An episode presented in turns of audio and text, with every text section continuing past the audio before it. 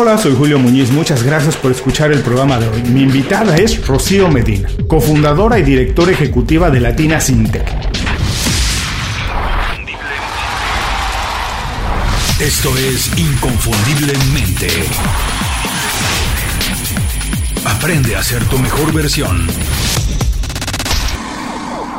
Bienvenida inconfundiblemente. Muchas gracias por hacer tiempo para platicar con nosotros. Rocío, haces muchas cosas, sé que has hecho durante muchos años marketing, pero ahora estás dedicada de lleno a esta parte de la tecnología. Y cuando hablamos de tecnología, todavía para muchas personas suena como un poco esotérico, como un poco raro. Por favor, Rocío, cuando te preguntan a qué te dedicas, ¿cómo puedes explicárnoslo de la manera más fácil para que todo el mundo lo entienda? Hola, Julio, muchas gracias por la invitación.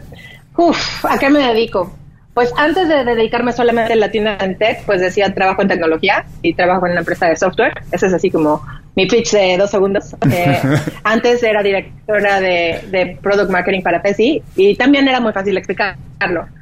Ahora que, bueno, yo tenía mi trabajo de, tiempo completo, el que sí pagaba, eh, eh, trabajando en tecnología, pero tenía también mi pasión de tiempo completo, que era Latinas en Tech. Entonces llegó un punto en que era bien difícil decidir y y, dar mi tiempo a los dos, entonces decidí dejar eh, mi carrera que paga, Prezi, por esta que me apasiona, ¿no?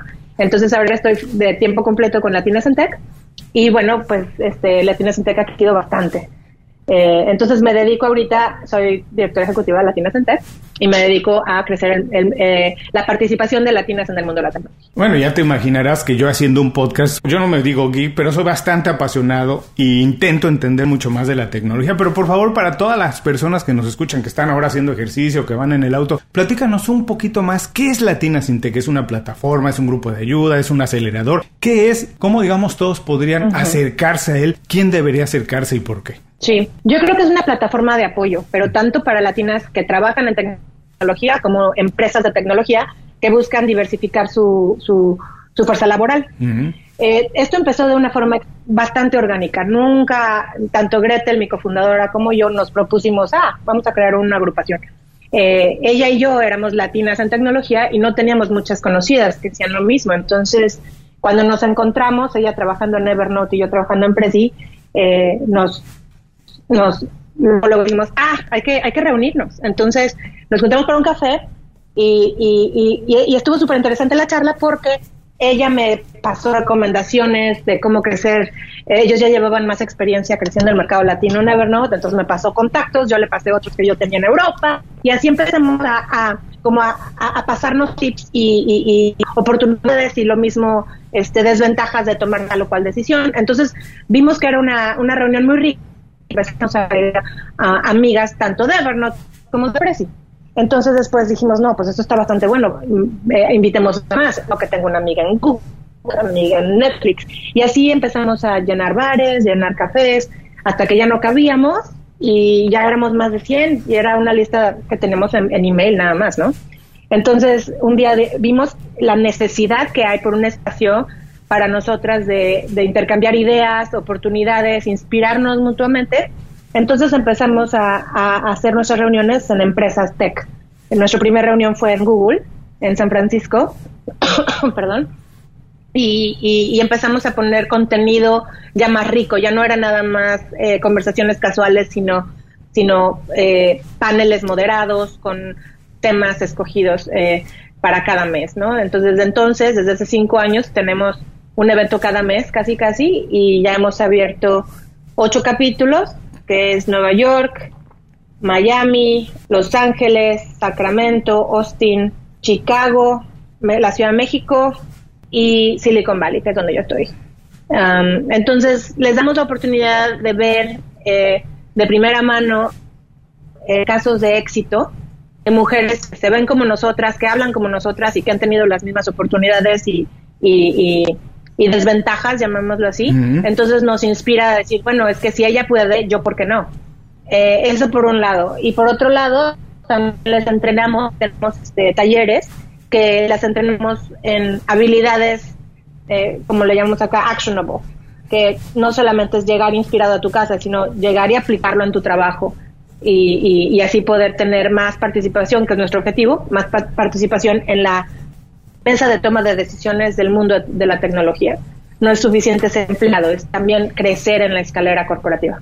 Ah, qué interesante. Mira, hay una parte de tu respuesta que me interesó mucho, que hablaste de tanto oportunidades como retos. Y aquí me surgen, ya te imaginarás, muchas preguntas. La primera es, la tecnología, digamos que es una herramienta que ha democratizado el acceso al conocimiento y a las oportunidades para todas las personas en cualquier parte del mundo? Esa sería mi primera parte de la pregunta, porque ahora me imagino las personas que nos están oyendo, dijiste de todos los, los chapters, como se dice en inglés, todas las oficinas que han ustedes abierto en los Estados Unidos y también en Ciudad de México, pero gente que nos está oyendo fuera de los Estados Unidos y fuera de México, que tiene la inquietud de aprender eh, el, gusanito de intentar una carrera, eso puede acercarse, a lo mejor ustedes tienen la oportunidad de conectarlo con compañías donde puede haber oportunidades para ellas. Esa sería la otra parte y me pregunta uno, si se ha democratizado gracias a la tecnología, llegar a acceder a oportunidades y si todo el mundo debería buscar oportunidades sin importar en qué parte del mundo esté. Pues yo creo que no importa dónde estés, siempre vas a poder estudiar una carrera en STEM, en tecnología,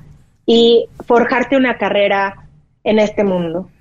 Eh, ahora que está muy de moda querer trabajar en Silicon Valley y figurar en el mundo de la tecnología, y así como así suena fácil, pero no está tanto. Empezando porque simplemente conseguir una visa para estar en Silicon Valley es, es muy difícil. por la cuestión, mm, llamémosle inmigración, que no está tan sencillo ahora, pero, pero en Silicon Valley ahorita hay una demanda bastante fuerte de programación.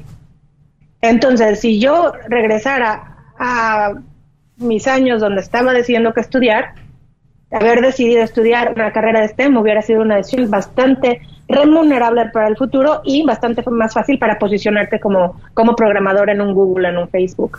Ahora que una persona que hace negocios, eh, es, es difícil transicionar directamente a los Estados Unidos. Yo lo que recomendaría para cualquier persona en México es definitivamente si tienes una pasión por la tecnología, estudialo entrénate y empieza en una empresa de tecnología en México, porque tecnología no significa Silicon Valley. Eh, tecnología puede ser en la Ciudad de México, en Guadalajara es un super hub para emprendimiento y eh, innovación, Monterrey y muchas otras ciudades de, México. Entonces yo creo que empezar una carrera en México, innovar para, para México, es, es, eh, es increíblemente bueno. Ahora que ya estás dentro del mundo de la tecnología es mucho más fácil moverte, tanto dentro como fuera de los Estados Unidos.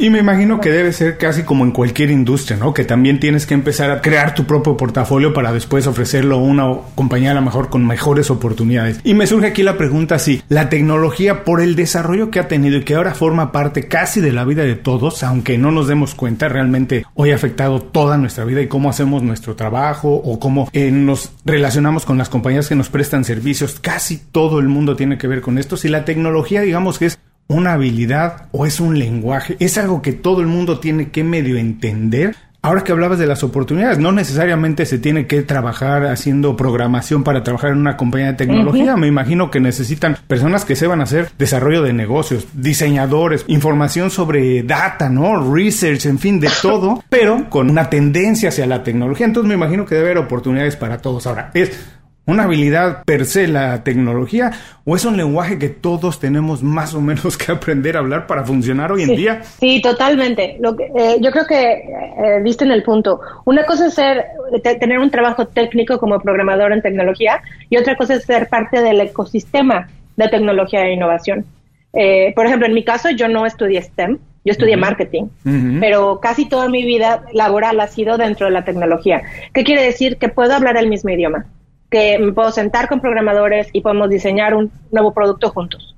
Eh, bueno, en mi caso en particular yo soy product marketing, entonces es por, por naturaleza eh, me, me, toca entender tecnología y me toca traducir eh, todo lo técnico hacia el consumidor. Entonces, quieras que no, tienes que ser versátil y, y, conocedor, digamos, de, de, de, de, las diferentes tecnologías y del, del lingo, digamos. Eh, para poderlo transmitir.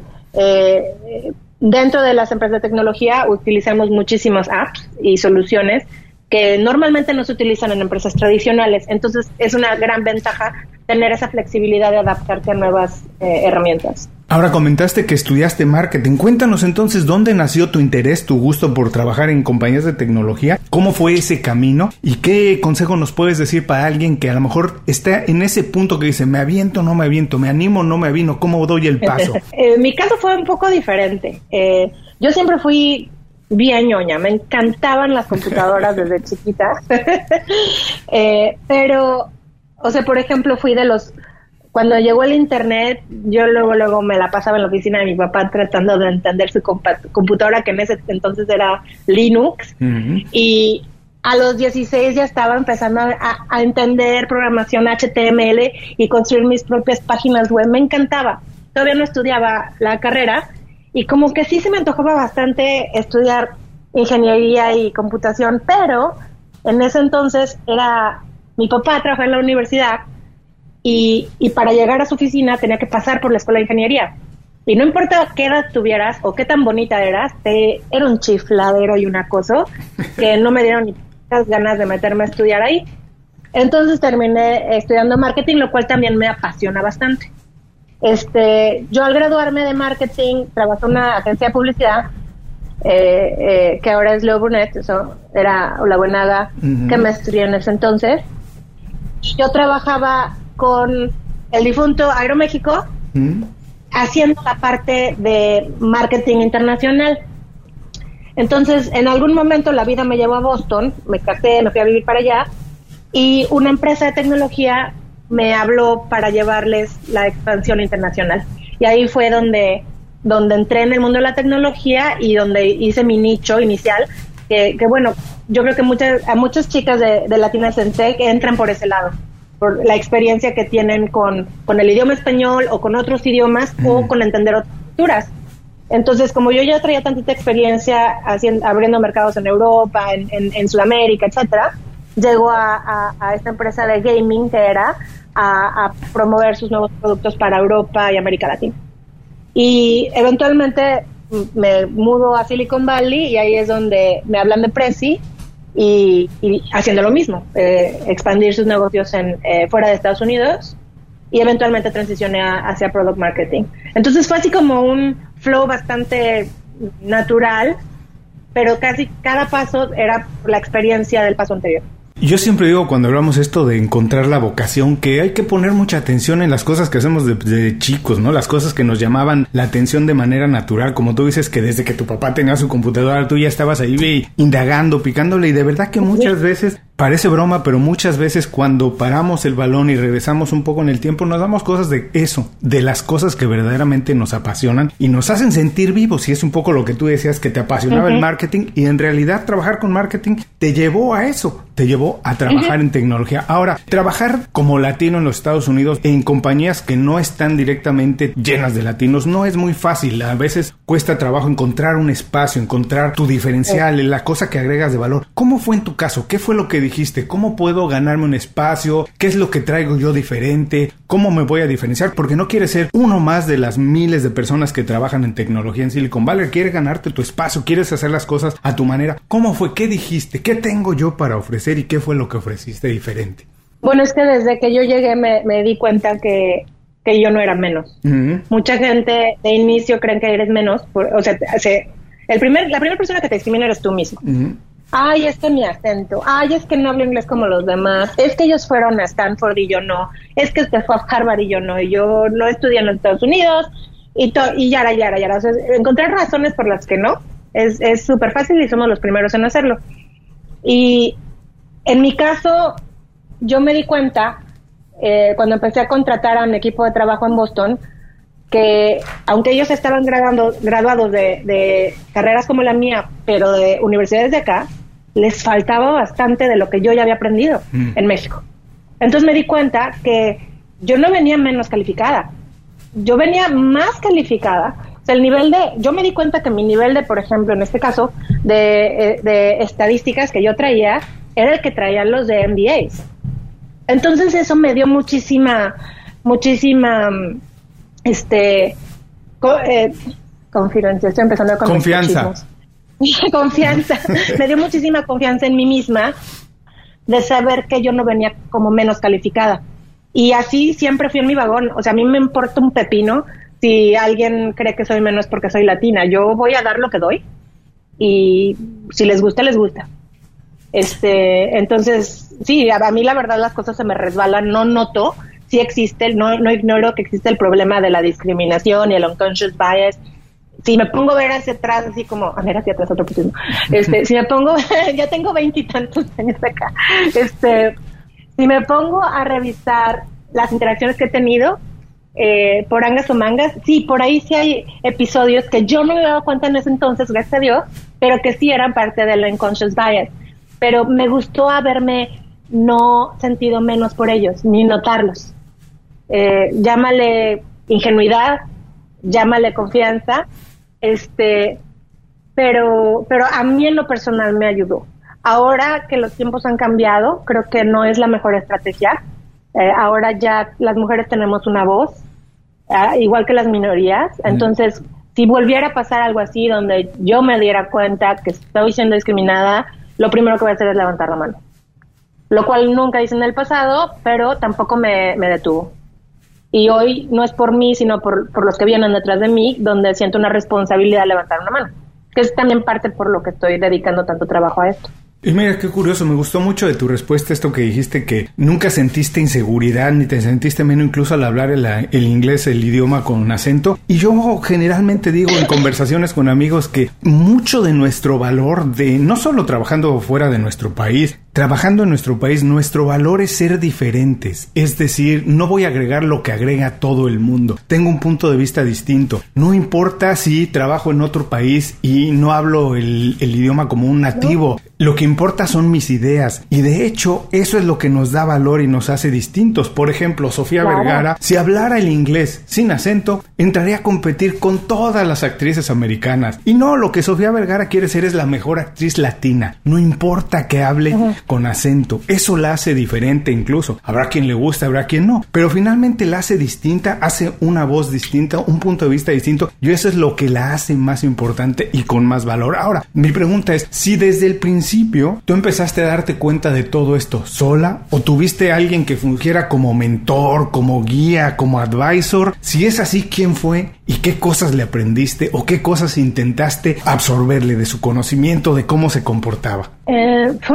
yo creo que también es otra de las razones por las que Latina Santeca ha sido una plataforma tan importante tanto para mí como, para muchas, es que nos falta el mentor, alguien para ver, eh, ah, mira, es ejecutiva latina, yo quiero ser como ella.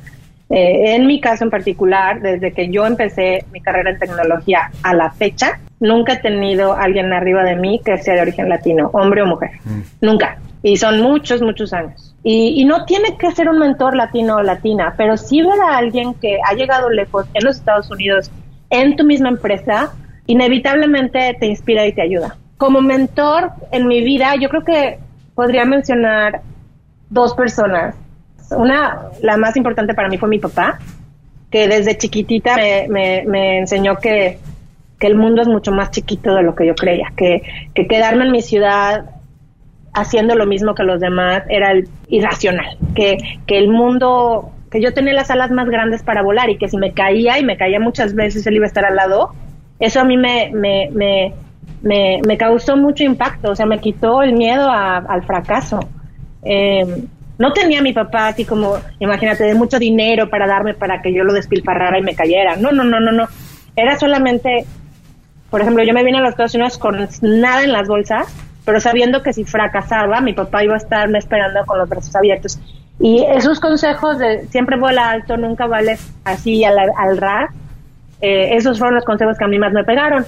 Y, bueno, ese es uno. El otro, eh, ya en, Silicon Valley, justamente en la ocasión cuando conocí a Gretel, la conocí a través de su jefe, Luis Andra, que era el, el, el general manager de América Latina para, para Evernote y yo era, era para Prezi pero yo iba empezando y él ya tenía varios años haciéndolo. Entonces me, adoptó así como su mentí, o al menos así lo vi yo, y me dijo, empezó por las caídas que él tuvo para que yo no las hiciera. Y, le siguió con, las, con los pasos buenos que hizo para que yo tomara esos más rápido. Y ese tipo de consejos a mí me impactó mucho porque pues en México normalmente no queremos que tu competidor de cierta forma se entere cómo le hiciste o incluso un amigo. Claro. Eh, ¿Verdad? Es así como tu secreto del éxito es tuyo. En cambio aquí era mi secreto del éxito y del fracaso, te lo voy a compartir sin pelos en la lengua. Entonces, eh, a mí me encantó esa relación con Luis Zambra y después de haber tenido esa relación con él, yo me prometí ayudar a, a otras chicas que estuvieran abajo de mí, tanto en mi empresa como en otra. Y que es algo que yo no me canso de compartirle a las chicas en Latinas en Tech, que si tú ves hacia arriba y no encuentras un mentor, entonces ve hacia abajo porque tú eres ese mentor y deben de haber más chicas abajo de ti a las que tú puedas impulsar. Ay, qué bonita esta parte, me gustó esto que dices que si no encuentras un mentor hacia arriba, a lo mejor tú te tienes que convertir en un mentor. Y es algo que también a mí me gusta mucho promover en el programa, esta idea de trabajar con alguien pero al mismo tiempo siempre todos, todos, todos tenemos algo en lo que somos más buenos que alguien más. Y compartir ese conocimiento siempre nos hace sentir incluso bien, ayuda a nuestro bienestar, eleva nuestra autoestima, no saber que le estamos ayudando a alguien. Y como tú decías, eso no es una costumbre muy latina esto de compartir con el competidor. Uno incluso quiere muchas veces incluso hasta meterle el pie un poco para que no avance.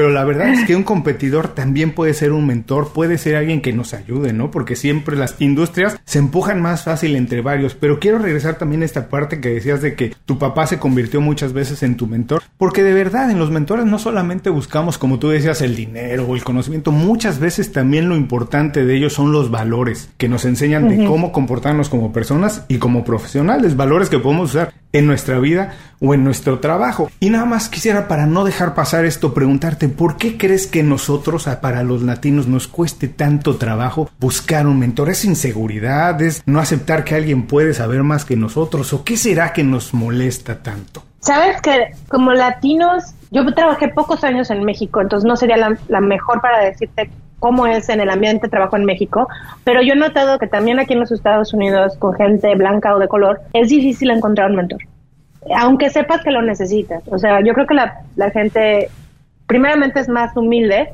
en el sentido de que saben que necesitan ayuda, pero no saben cómo aproximarse a las personas que pudieran ser mentores. Eh, y lo he visto, o sea, tuve la oportunidad de hablar en una conferencia el Watermore Conference for Women, donde hubo un taller de mentorship, mm. donde trabajé con las chicas, de, o sea, bueno, yo estaba impresionada con la calidad de las participantes, eran de que ingenieras, directoras de ingeniería de Oracle o de, empresas enormes, ¿no? Y ellas diciéndome, es que se ponían en su, o sea, siendo vulnerables, ¿no? Mm. De que yo necesito el mentor, cómo encuentro el mentor, cómo distingo quién puede ser un mentor, o sea, cómo abrir, romper el hielo con la persona, me va a decir que no, el miedo al fracaso, que te, al, rechazo. Mm. Entonces yo creo que eso pasa en todos lados. Eh, lo primero es admitir que, que todos necesitamos un mentor, que es una gran oportunidad. Hay dos cosas diferentes, hay un mentor y hay un sponsor. No sé si en español le digan el patrocinador, pero un sponsor es un colega que normalmente está más arriba que tú, que te puede abrir puertas, que, confía en ti, pero que más que nada eh, te va a poder ayudar a tener mejores proyectos o, mejores posiciones. Es una relación de ganar-ganar. en cambio, un mentor es, es alguien que, que, te va a ayudar sin esperar nada a cambio, que te va a pasar conocimientos y experiencias y es una relación a largo plazo que, que, que o sea, por ejemplo, esa persona va a llegar después, un mes después de haberte dado consejos, a ver cómo vas, si has progresado, qué has aprendido, cómo, cómo te ha ido. Entonces, esas dos relaciones son distintas, pero es importante entender que las dos existen y buscar ambos, que tu mentor sea tu patrocinador también, tu sponsor, y eso es la mejor relación, pero no necesario. Y me gustó que también decías que cuando estuviste en este evento, personas que eran profesionales que tú admirabas, ellas mismas se sentían la necesidad de tener a alguien, ¿no? Y yo siempre platico que, bueno, Michael Jordan, a pesar de ser el basquetbolista número uno cuando en los 80s, 90s reinaba la NBA, nunca dejó de ir todos los veranos a seguir trabajando con el entrenador de la preparatoria. Seguía yendo a trabajar con él porque decía que lo hacía humano, que lo podía bajar a la tierra otra vez y le hacía trabajar en las cosas que a lo mejor se le habían olvidado durante la temporada. Carlos Santana, el guitarrista, siempre ha tenido un maestro de guitarra que lo ayuda a trabajar una vez más con los acordes. Uno pensaría, esas personas no necesitan, ya no pueden aprender más de alguien más. Bueno, siempre se puede aprender más de alguien más. Y esta de verdad, esta necesidad de bajarte la tierra, saber que eres humano. Perdón, te voy a interrumpir en, en eso. Hay algo más importante, que no hay, se da muchísimo, y sobre todo en, el grupo eh, con el que trabajo, Latinas en Tech, que no, no se sienten que están arriba. Es un síndrome del impostor, donde ellos, ellas creen que les falta, les falta, siempre les falta, que están ahí por error o porque se juntaron, se alinearon los astros, pero, pero no lo merecen.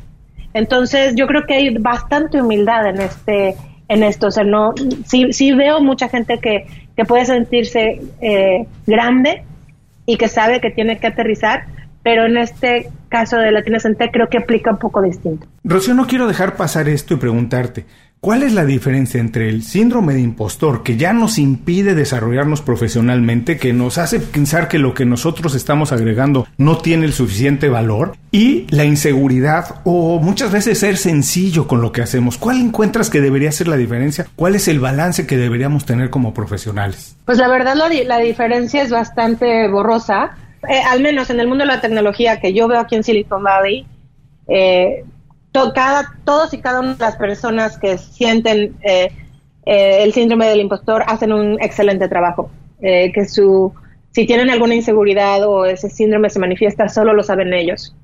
Yo no creo que limite su, su poder de crecimiento y muchas veces los demás no lo notan.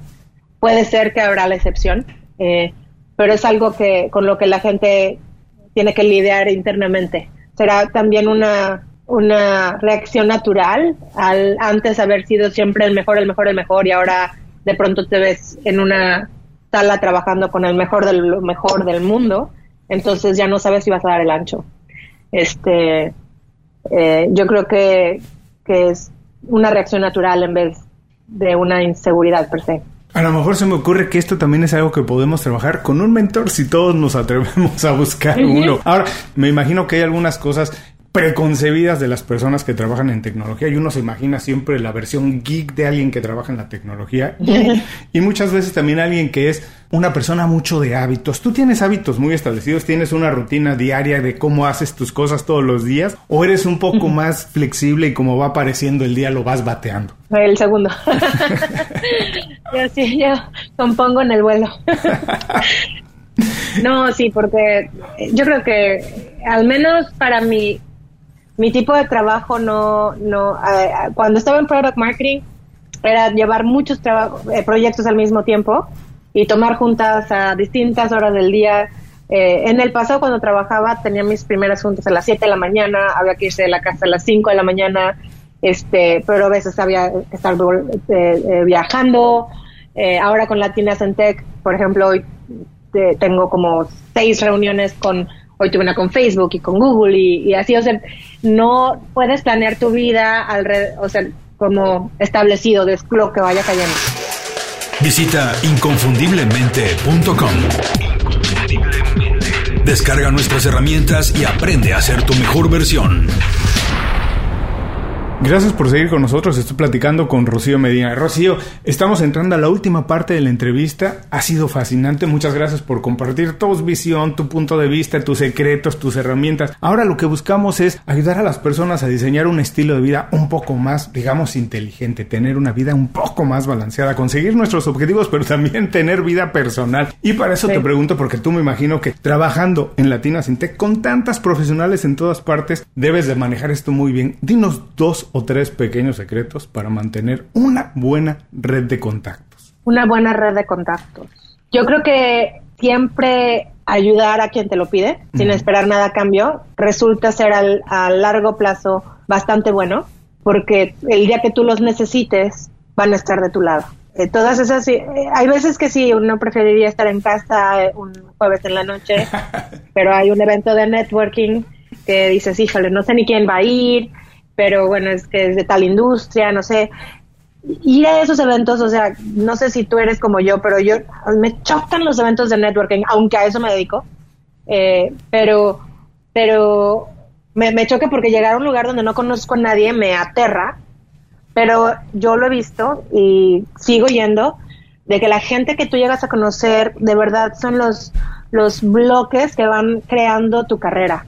Eh, es impresionante. Por ejemplo, si tú quieres pedir un trabajo en una empresa nueva, la, la probabilidad de que te lo den sin que conozcas a nadie dentro de la empresa es muy pequeña.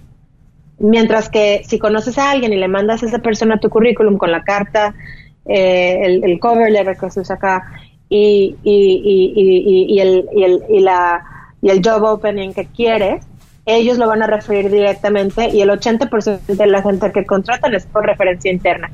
Entonces, esos, esa gente que, que, que conoces nueva es, eh, y que guardas en, tu, en tus archivos mentales es extremadamente importante. Completamente de acuerdo. Eh, yo soy igual que tú. La verdad es que me molesta ir a los eventos de networking, pero he aprendido del valor que tienen y la importancia. Que hay que abrirnos. La verdad es que a pesar de que lleguemos a pensar y sentir que el éxito que conseguimos lo hicimos de manera sola por nuestro talento nunca pasa, siempre pasa a partir de las conexiones que tenemos del equipo y las personas con las que trabajamos. Así que como bien dices, hay que abrirnos, hay que relacionarnos con esas personas, darnos la mano, vernos a los ojos y lo más importante de todo lo que nos dijiste eso, dar sin pedir nada a cambio. Eso se paga al tiempo, se paga solo. Y otra cosa importante es construir una red de contactos del, del día uno que estamos estudiando. No hay que esperar a que empecemos a trabajar si estás en la escuela, voltea a la izquierda y a la derecha y es muy probable que esas dos personas durante muchos, muchos, muchos años vas a seguir en relación con ella y a lo mejor creando oportunidades. Así que vale la pena empezar a construir nuestra red desde ya. Has hablado de muchas herramientas, Google, Evernote, que es una de mis favoritas. La verdad es que yo le llamo memoria perfecta, no podría funcionar sin ella. Pero por favor, recomiéndanos alguna otra que utilices durante todos los días o casi todos los días para organizar tu trabajo de manera más productiva. Pues ahí te van. El Google Suite, totalmente, todo el día, todos los días. eh, eh, Gmail, o sea, bueno, la tienes en que está en, G Suite, entonces todos nuestros emails con Gmail. Tenemos el Google Calendar, Google Drive, todos esos lo usamos todos los días. Eh, herramientas como de comunicación interna como Slack son, estoy en Slack todo el día, tanto con empresas que hago consultoría como con Latinas en Tech hasta tengo una con mi familia. Eh, Asana es otra herramienta que utilizamos bastante, es freemium, entonces no necesitas pagar para empezarlo a usar. Y también tengo una con cada organización que trabajo y una con la familia. Entonces, si me tengo que sacar la basura, mi marido me abre un task en Asana y ya sé cuáles tasks son prioridad. eh, ¿Qué otra? Ah, bueno, obviamente Zoom y videoconferencias eh, herramientas de videoconferencia son esenciales. Eh, hoy en día yo soy 100% fan del trabajo remoto, de llevar lo que tú necesitas a donde estés. Yo, por ejemplo, estoy en mi casa, tengo a mis niños hoy y, y puedo tomar todas mis cuentas desde casa. Bastante opciones. Les recuerdo que todo esto estará en las notas del programa para quien no puede tomar ahorita nota. Regrese más tarde a las notas del programa y ahí lo podrá encontrar. Ahora este es un poco tramposa y es un poco difícil porque te voy a pedir que nos recomiendes un libro, una película, un podcast o algo que la gente pueda utilizar como una fuente de inspiración. Yo sé que recomendar uno muchas veces es muy difícil, bueno, pero si puedes dos o tres también vamos a aceptarlos. Bueno, pues mis recomendaciones van a ser específicamente para mujeres que, que, quieren crecer en su carrera. No tiene que ser tecnología, pero si lo es, pues también les va a venir muy bien. Eh, yo soy súper fan de Sheryl Sandberg, la CEO de, Facebook. Ella tiene una conferencia TED y un libro. Eh, el, libro se llama Lean In y su nombre es Sheryl Sandberg y tiene una conferencia TED. Eh, yo recomendaría mucho ver la, la, conferencia y leer el libro.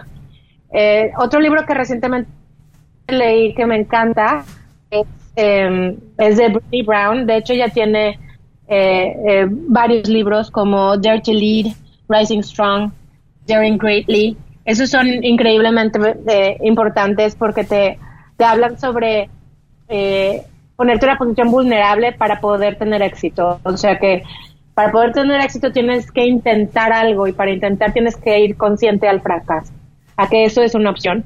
y, y cuando te atreves, aunque puedas, puedas llegar a fracasar, el potencial de éxito es mayor. Entonces me encantan esos dos libros, de todos los de Britney Brown y el de Sheryl Sandberg. Bueno, también les recuerdo que esto estará en las notas del programa para quien quiera revisarlo más tarde. Ahora, por favor, Rocío, por último, danos un buen consejo para que las personas se queden con él el resto del día y dinos cuál es la manera más fácil de ponerse en contacto contigo y saber más de tu trabajo. Gracias. Mi más importante consejo. Pues yo creo eso, todo el mundo tiene una espinita sobre intentar algo nuevo, pedir un, un aumento de sueldo, empezar una empresa, lanzar un producto, eh, vender una idea, pero siempre tienen reservas de por qué no. Eh, yo lo que recomiendo es que más bien piensen en por qué sí. Y, y yo hace dos semanas aprendí de alguien que me encantó, que para todos se pregunta, what if it's awesome? Y, y, y a mí me encanta pensar, pensar positivo. Eh, eh yo creo que ya, es suficiente estar pensando en por qué vamos a fracasar. Ni siquiera te va a ayudar a tomar 10 pasos, pero te va a ayudar a tomar el primero, que es el más importante y el más difícil. Y eh, para ponerse en contacto conmigo es fácil, es mi nombre Rocío, arroba latinasintech.org y uh, nos pueden visitar nuestra página web en latinasintech.org y también en nuestros grupos en Facebook tenemos varios, pero el global es Latinasintech y seguirnos en nuestros medios sociales. Les recomiendo que la sigan, les recomiendo que visiten la página, es muy interesante, hay muchas herramientas y de verdad que lo único que van a encontrar además de herramientas es inspiración. Rocío, muchísimas gracias por dedicarnos tiempo y compartir con nosotros tu historia, tus anécdotas, consejos, experiencias y herramientas. Te mando un abrazo muy grande hasta San Francisco, ojalá y nos lo podamos dar pronto en persona y compartir una cerveza y una buena comida mexicana. Perfecto, muchísimas gracias Julio. Y a todos los que nos escuchan, con esto terminamos la entrevista con Rocío Medina. Les recuerdo que todos los consejos, así como los datos para ponerse en contacto con ella, los pueden encontrar en las notas de este programa. Antes de cerrar el programa, quiero pedirte dos favores. Primero, si algo te pareció interesante o motivador y conoces a alguien que se pueda beneficiar con esa información, comparte el programa con ellos. Eso nos ayuda a todos. A ti por fortalecer tu red de contactos, a ellos por recibir información útil y a mí porque más personas conocen inconfundiblemente. Segundo, suscribiéndote a nuestro boletín para recibir de manera gratuita información, recursos, consejos e inspiración para impulsar tu desarrollo profesional o crecer tu negocio. Recuerda que lo que importa no es tener un trabajo o un negocio que te dé para vivir, sino un estilo de vida donde crezca lo mejor de ti.